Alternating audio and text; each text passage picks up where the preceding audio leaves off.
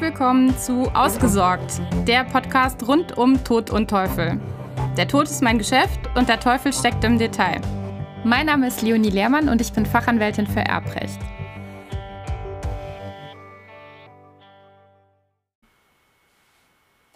Wie sieht es denn eigentlich aus, wenn der Mieter stirbt? Dieser Frage gehe ich in der heutigen Episode nach. Grundsätzlich ist es ja so, das haben wir jetzt immer wieder gehört, auch in den vergangenen Folgen, dass mit dem Tod einer Person eben generell alle Rechte und Pflichten aus allen Vertragsverhältnissen im Wege der sogenannten Gesamtrechtsnachfolge auf den Erben übergehen. Mietrechtliche Vorschriften bilden da ein Stück weit eine Ausnahme, denn hier gibt es Sonderregelungen. Es ist von einer Sonderrechtsnachfolge im Gesetz die Rede. Sinn und Zweck dieser Sonderrechtsnachfolge ist es, einen mietrechtlichen Bestandsschutz über den Tod des Mieters hinaus gegenüber bestimmten Personengruppen, die dem Mieter nahestanden, zu gewähren. Diese nahestehenden Personen werden vom Gesetzgeber als schutzbedürftig angesehen, weil andernfalls unter Umständen soziale Härten auftreten könnten. Gerade wenn der Mitbewohner zum Beispiel die Wohnung räumen muss, nur weil die Stellung als Erbe des Mieters und die Eigenschaft als Mitbewohner auseinanderfallen, wäre das sicherlich sehr ungerecht. War der Erblasser mit einer anderen Person gemeinsam Mieter einer Wohnung oder eines Hauses, wird das Mietverhältnis dementsprechend mit der Person oder den Personen fortgesetzt, die ebenfalls als Mieter in den Mietvertrag aufgenommen sind. Der überlebende Mieter hat das Recht, binnen einer Frist von einem Monat ab Kenntnis vom Tod des Mieters, also des anderen Mieters, dann das Mietverhältnis außerordentlich mit gesetzlicher Frist zu kündigen. Darüber hinaus haben auch der Ehepartner bzw. der Lebenspartner, auch die Kinder und sonstige Familienangehörige oder der Hausgenosse, der mit dem Mieter einen gemeinsamen Haushalt geführt hat, grundsätzlich das Recht, in das Mietverhältnis einzutreten. Der Eintritt in das Mietverhältnis erfolgt dann Kraft Gesetzes sogar. Der Eingetretene hat aber wiederum ein Ablehnungsrecht, das er innerhalb eines Monats auch wieder eines Monats nach Kenntnis vom Tod des Mieters formlos gegenüber dem Vermieter erklären muss. Also es würde in dem Fall sogar tatsächlich reichen, wenn er einfach nur sagt, dass er nicht mehr dort wohnen will. Schwierig wird das natürlich, das dann am Ende nachzuweisen, wenn es da Streit geben sollte. Aber das nur am Rande. Die Rechtsfolge einer wirksamen Ablehnungserklärung ist es dann eben, dass der Eintritt in das Mietverhältnis als nicht erfolgt gilt. Zudem haftet der Eintretende für die bis zum Tod entstandenen Verbindlichkeiten des Mieters.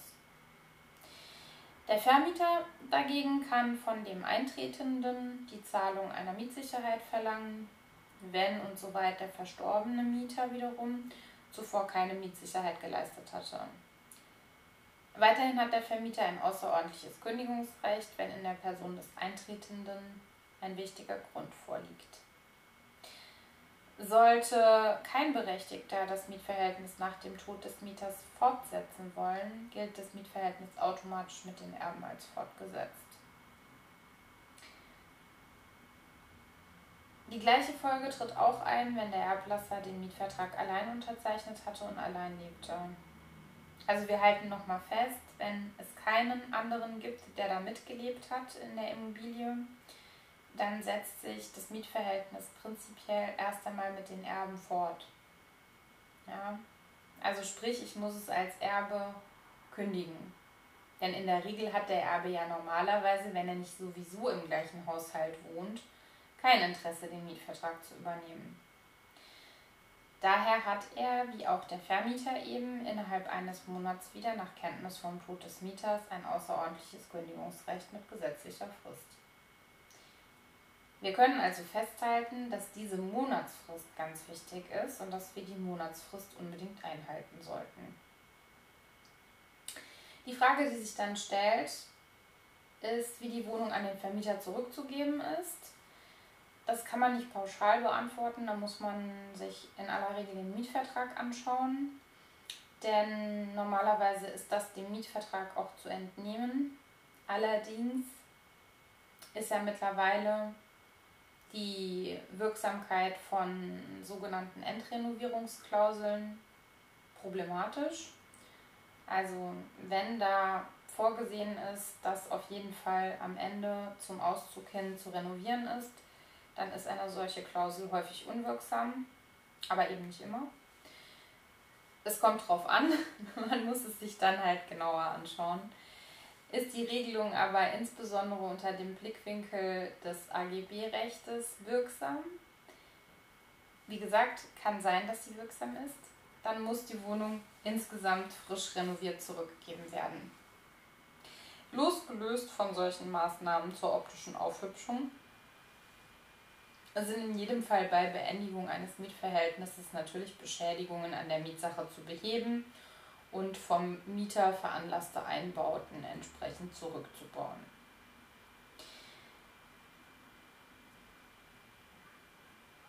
Man kann vielleicht festhalten, es gibt eine Sonderrechtsnachfolge, die bestimmten Personen ein Eintrittsrecht gewährt. Es ist grundsätzlich binnen eines Monats ab Kenntnis vom Tod für Mieter und Vermieter möglich zu kündigen. Für den Vermieter aber nicht immer, kommt drauf an, wer da noch mit beteiligt ist. Und wir haben das Thema mit der Rückgabe der Wohnung, dass man eben aufpassen muss, ob im Mietvertrag Renovierungsklauseln enthalten sind und ob diese gegebenenfalls vielleicht sogar wirksam sind und muss sich dann entsprechend verhalten und die entsprechenden Kosten, wenn da noch Kosten für anfallen sollten, diese eben aufbringen. So, das war ein kurzer Überblick zum Tod des Mieters und den Folgen für andere Beteiligte und den Vermieter. Und ich hoffe, es hat dir gefallen und dich weitergebracht. Wenn das der Fall sein sollte, würde ich mich sehr freuen, wenn du mir eine 5-Sterne-Bewertung bei iTunes hinterlässt und in der nächsten Episode wieder zuhörst. Vielen Dank für deine Zeit.